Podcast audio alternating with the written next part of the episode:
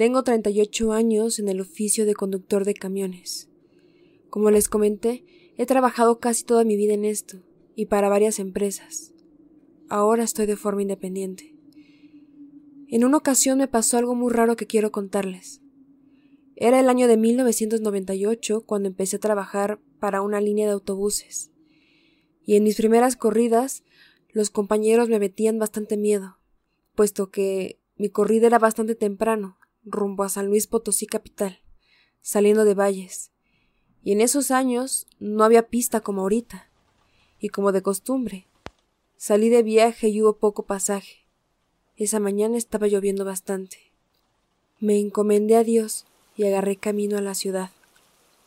Ahí, rumbo a la desviación a Rayón, fue cuando me sucedió algo de otro mundo. Eran ya casi las siete de la mañana. Estaba oscuro todavía por la lluvia, cuando pasé por ese lugar, y por algún motivo me perdí en la carretera. Estaba conduciendo sobre un camino empedrado que no conocía, y mi compañero, de igual forma, me dijo que qué me había pasado, si de verdad ahí no hay pierde la verdad. Era tan densa la lluvia que hasta me tuve que detener y miré el reloj. No estaba funcionando. Tampoco el de mi compañero. Pues, ¿dónde andábamos? le pregunté, y me dijo que se iba a salir para asomarse, porque afuera del camino había bastantes piedras. Había bastante monte que golpeaba en las ventanillas. Abrí la puerta del autobús y nos dimos cuenta de que estábamos atrapados, quién sabe en dónde. Me eché de reversa para ver si podíamos llegar de nuevo a la carretera, pero llovía mucho. Me fui bastante lento. Uno de los pasajeros entonces se levantó y nos preguntó si ya habíamos llegado al río Verde, pero luego se dio cuenta que estábamos completamente en otro lugar. Checó también su reloj y no jalaba para nada. No sabíamos qué hacer. Pasó un rato, la lluvia bajó un poco y ahí sí me fui de reversa hasta llegar a un entronque de piedra también. Había una casita de palos y afuera estaba un señor. Pero esa casita muy a duras penas se veía porque estaba lejos metida en ese camino que les digo. Para esto, la poca gente que iba conmigo ya estaba despierta, o al menos unos cuatro de los doce que iban. Detuve el camión y nos bajamos a preguntarle a ese señor si sabía cómo volver a la carretera.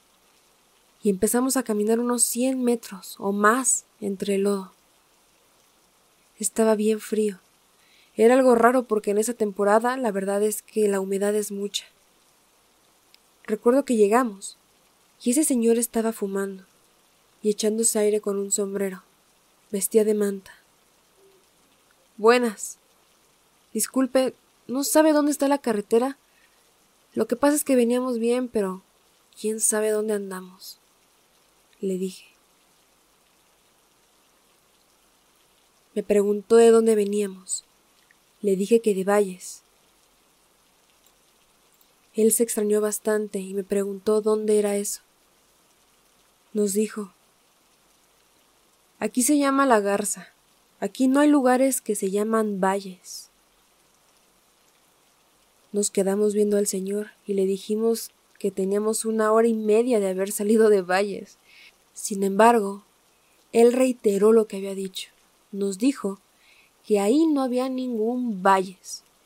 Nos dijo que rumbo para allá quedaba Aquismón y más allá quedaba Villa de los Valles. Yo sabía que algo raro estaba pasando. Ese señor se nos estaba quedando viendo muy raro. Nos preguntó que por qué traíamos esa ropa. Y se nos acercó bastante porque estaba como con ceguera. Traíamos puesto la camisa y el pantalón de vestir. Le dijimos que trabajábamos para una empresa de autobuses. Él nos preguntó que qué era eso. Le dije autobuses, camiones de pasaje. El señor no sabía de qué le estábamos hablando. Y como se notaba la verdad que tenía problemas de vista, le dijimos que teníamos el camión parado y que ya queríamos regresarnos a la carretera. Sin embargo, nos dijo que aquí no había un camino así, que solo había monte. Le dijimos que muchas gracias y nos regresamos rápido al camión. Llegando nos subimos, y como ya no estaba lloviendo, decidimos echarnos la vuelta y regresar, a ver por dónde. Pasaron los minutos, y la lluvia empezó de nuevo, y se vino una tromba fea. Casi no veía cuando manejaba, hasta que sentí en el volante algo. Me di cuenta que estaba ya en la carretera. Allí estaba un federal de caminos, y como traía bastantes ramas pegadas en el camión, me detuvo, y le conté que me había perdido.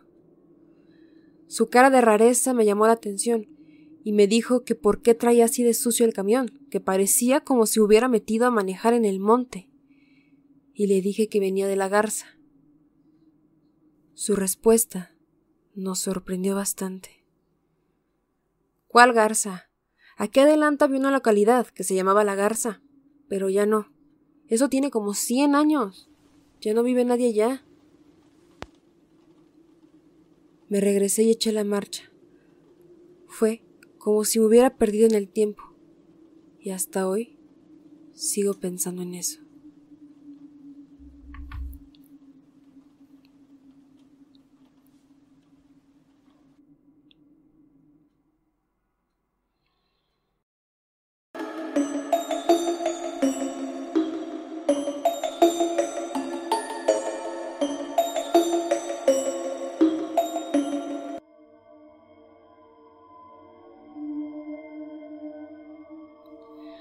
¿Qué tal mis horrores? ¿Cómo están? Espero que estén teniendo una excelente noche si es que son valientes o excelente día si es que le tienen miedo a los fantasmas. ¿Cómo están mis horrores? Esta noche les traigo una recopilación de relatos bastante aterradores de personas que dicen haber sufrido una falla en la realidad y, como vimos en el primer relato, un viaje en el tiempo. Quiero aclarar que todos los relatos que vamos a escuchar esta noche vienen exactamente de la Sociedad Secreta del Iceberg, de ahí saqué los mejores relatos y se los traigo para que podamos entablar esta la conversación paranormal. El primer relato que escucharon esta noche viene de Archivos Oscuros de Crónicas Paranormales y fue compartido por Héctor Reyes de San Luis Potosí. La verdad es que desde que leí este relato sabía que tenía que traerles un especial de viajes en el tiempo y fallas en la realidad sucedidas a personas completamente normales que son bastante interesantes todos estos relatos. De hecho, ya tenemos en el canal un podcast, me parece que ya tiene unos varios años, hablando acerca de viajeros en el tiempo bastante conocidos. Así que mis horrores, si lo quieren escuchar, les voy a estar dejando por aquí el link para que vayan a visitarlo. Y si no existe ese capítulo, la verdad es que diré que fue un efecto Mandela, porque estoy segura de que ya lo hice, pero algo me hace dudar. Ya estarán viendo si aparece o no, así que estén pendientes. Así que mis horrores, esta noche les traigo cinco relatos de personas que aseguran haber tenido una falla en la realidad o un viaje en el tiempo los viajes en el tiempo, todo un deseo del ser humano desde tiempos inmemorables. Habrá muchas personas aquí en la audiencia que quisieran regresar el tiempo para vivir algo o cambiarlo, o personas que preferirían viajar en el tiempo al futuro para ver lo que pasará con su vida o la humanidad. Por favor, déjenme en los comentarios ustedes qué preferirían, viajar al pasado o viajar al futuro. A las personas que me estén comentando eso voy a estarles también respondiendo y darles corazoncito a su respuesta. Sin más que decir mis errores, vamos a comenzar. No olviden suscribirse a este canal, que es la mejor forma de apoyar a este contenido. Si a ti te gusta ser parte de la comunidad Remanchados, lo mejor que puedes hacer es suscribirte a mi canal de YouTube y dejar un comentario para saber si te gustó esta recopilación de relatos bastante aterradores. Sin más que decir, vamos a comenzar. Muchísimas gracias por estar escuchando. Remanchados. De miedo.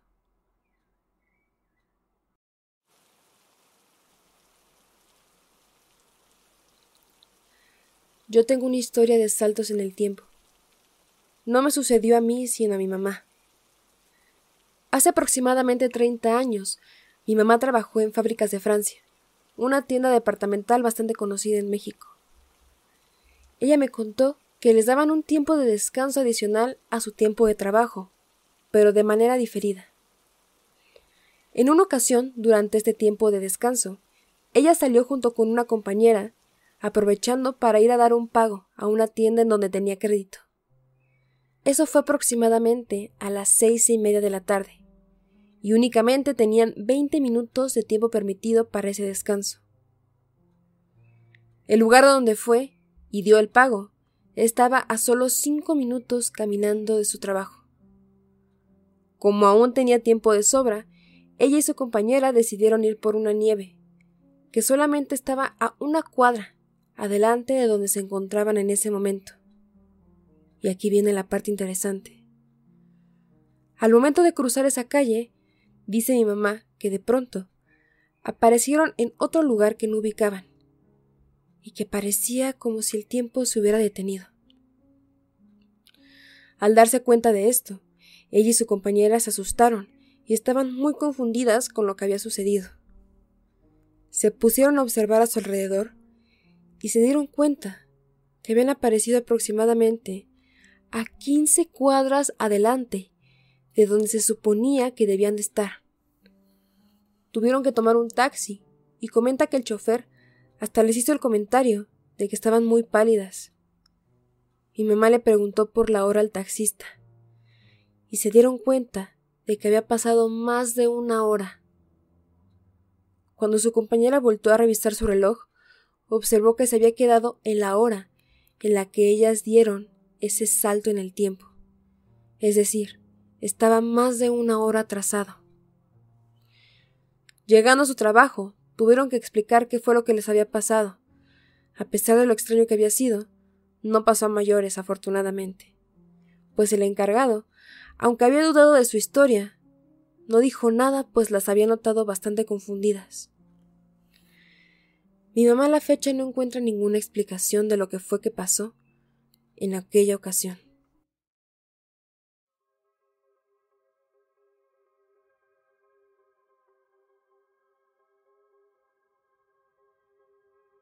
Hola.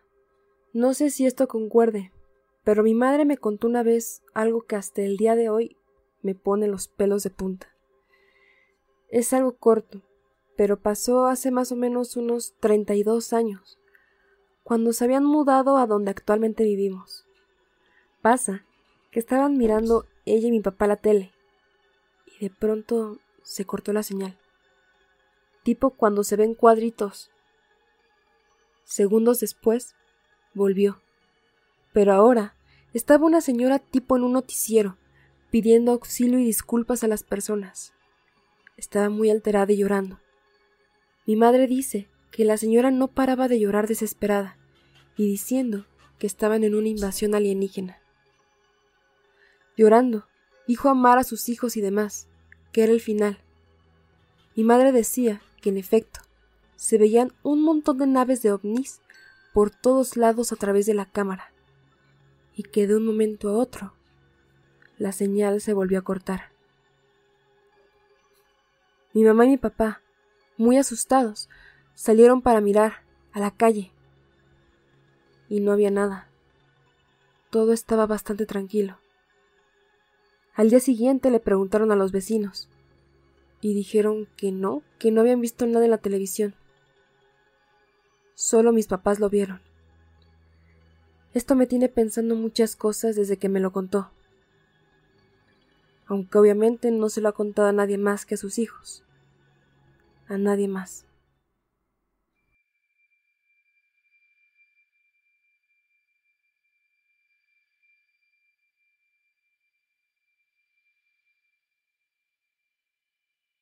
Si quieren, no me lo crean.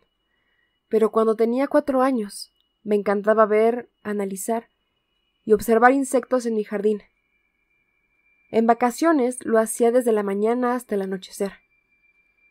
Cabe mencionar que mi cuarto quedaba al costado del jardín, y entre ellos una gran ventana. Una tarde, mi mamá nos bañó a mí y a mi hermano, como a eso de las cuatro de la tarde. Nos bañó, me cambió, cambió a mi hermano, y me vio jugando en el jardín. Me riñó, porque sabía que tenía que volver a bañarme y aquí comenzó lo raro. Yo nunca fui al jardín. Yo no fui a jugar. Yo estaba detrás de ella, viendo cómo le reñía una persona, que según ella era yo. Sin embargo, yo no podía ver a la otra persona, ya que era muy pequeño para ver por la ventana. De testigo también estaba mi hermano. Él sí pudo verme, que yo estaba sobre mi cama. Y aquí se vuelve mucho más raro. Mi mamá y mi hermano recuerdan que el yo del patio, es decir, la persona con la que estaba riñendo mi mamá, le dijo No sabes cuánto te he extrañado, Doris. Doris es el nombre de mi mamá. Recuerdo la cara horrorizada de mi madre, sacándonos a mí y a mi hermano de la casa. Yo con mi mamá somos inseparables. La respeto demasiado y tenemos bastante confianza. Actualmente le digo a mi mamá, jefa, doña y Doris. Ahora que tengo 23 años. En los últimos años, con más frecuencia la llamo Doris. No sé si fue una falla en la realidad, no sé si quizás mi yo del futuro tomó la forma de mi yo de cuatro años y le dijo cuánto te extraño, Doris. No tengo la menor idea de qué pasó.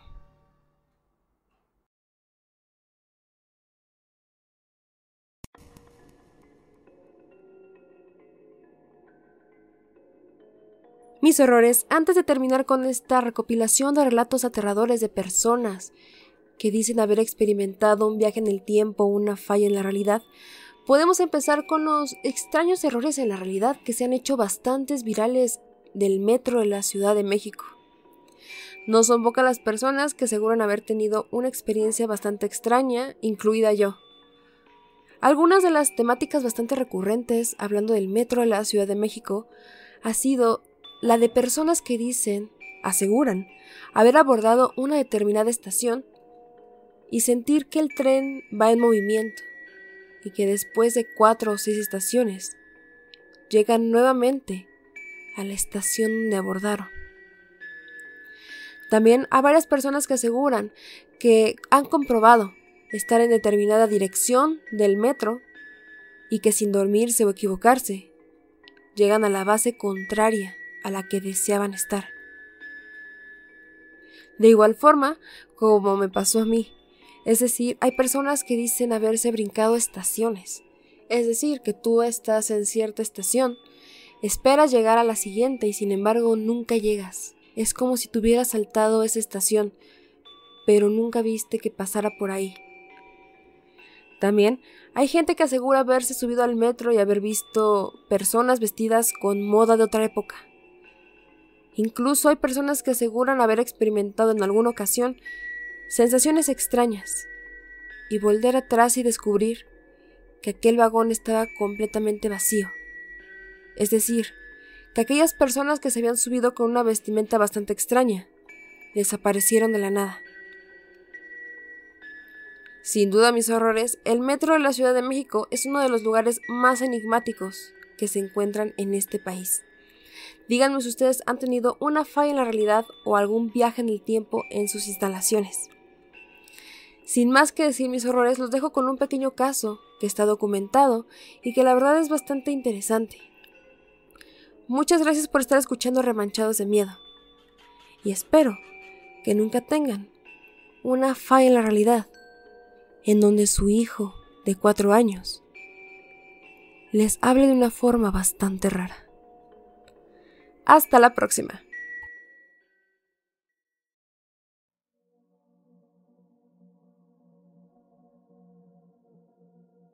Todo sucedió el 23 de abril del año 2006 en un país que no puedo decir su nombre, puesto que el algoritmo podría dañar el video.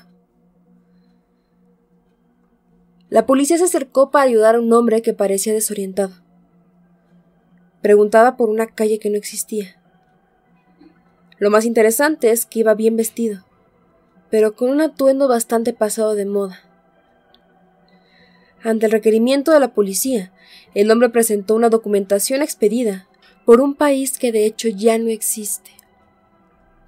La documentación estaba fechada en el año 1950 El nombre, Sergei Ponomarenko. La policía, ante el extraño comportamiento de aquel hombre, lo trasladaron a un hospital psiquiátrico.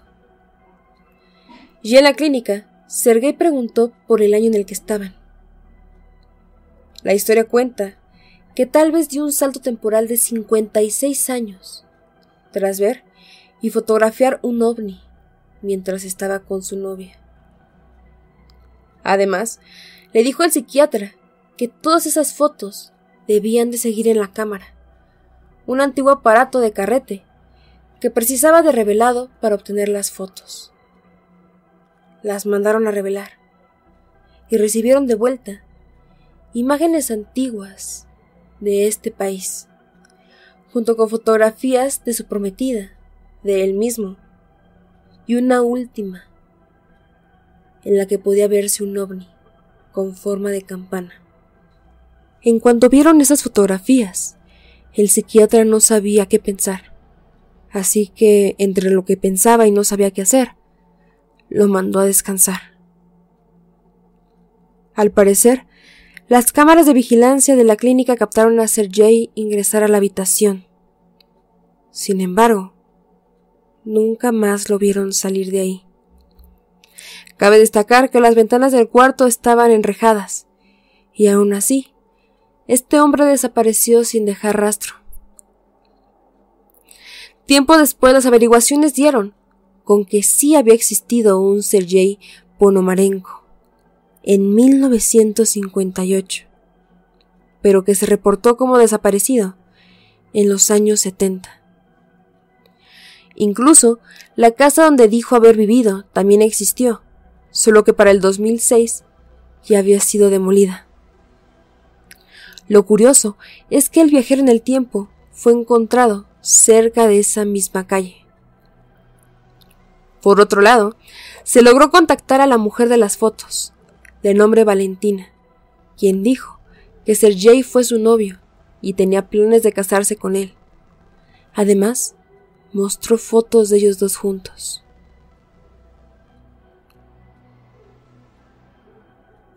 A pesar de que este caso tiene algunas inconsistencias que aquí siempre en el canal les voy a comentar, hay varios especialistas que dicen que algunas de las fotos fueron photoshopeadas, es decir, que están arregladas para poner la cara de Sergei en ellas. Sin embargo, hay personas que aseguran que es otro intento por tratar de ocultar que los viajes en el tiempo existen y que este hombre fue la prueba de ello. Imagínate un día ir a tu casa y descubrir que has viajado muchos años en el futuro y que nunca, nunca regresarás a volver a ver a tus seres queridos. La historia de Sergei Ponomarenko, uno de los viajeros en el tiempo más populares del Internet.